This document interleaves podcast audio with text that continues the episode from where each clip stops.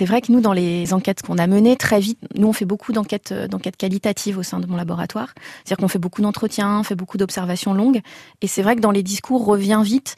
je me suis informée via une vidéo. D'accord, mais cette vidéo, qui est-ce que tu sais qui l'a produite ou comment est-ce que tu l'as trouvée? Et assez vite, c'est une vidéo YouTube ou une vidéo Internet. Et savoir vraiment quelle est la source émettrice, ce qui est quand même assez fondamental, bah c'est compliqué. Mais en l'occurrence, je pense que c'est loin d'être compliqué uniquement pour les jeunes. C'est-à-dire qu'on a tendance à mener beaucoup d'enquêtes euh, sur les jeunes. Après, je pense qu'on poserait la question à des adultes, ça me semble pas si simple non plus. Euh, à la suite de ce que dit euh, Amandine, les bulles informationnelles, s'informer, aller sur YouTube, s'informer logiquement, tel qu'on le conçoit, peut-être nous, notre génération, c'est lire un article fait de lettres et euh, parfois de photos, mais essentiellement fait de lettres, qu'on peut croiser avec une autre source.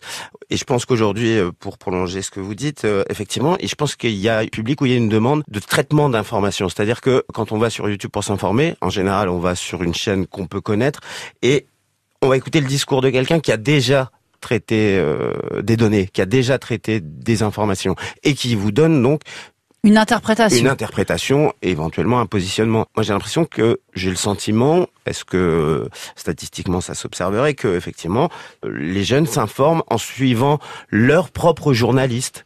Mais ce journaliste en question, qui est youtubeur, lui n'a pas la formation euh, d'un journaliste Est-ce qu'il a la méthode de croisement des données, machin, de vérification des sources Ça, je ne sais pas. Et les bulles informationnelles, quand on côtoie un certain type de format YouTube, on reçoit sur sa page hmm. des contenus qui sont en lien des notifications avec euh, un peu les contenus qu'on a visionnés. Donc en fait, on reste un petit peu toujours dans la même vision des choses en fait.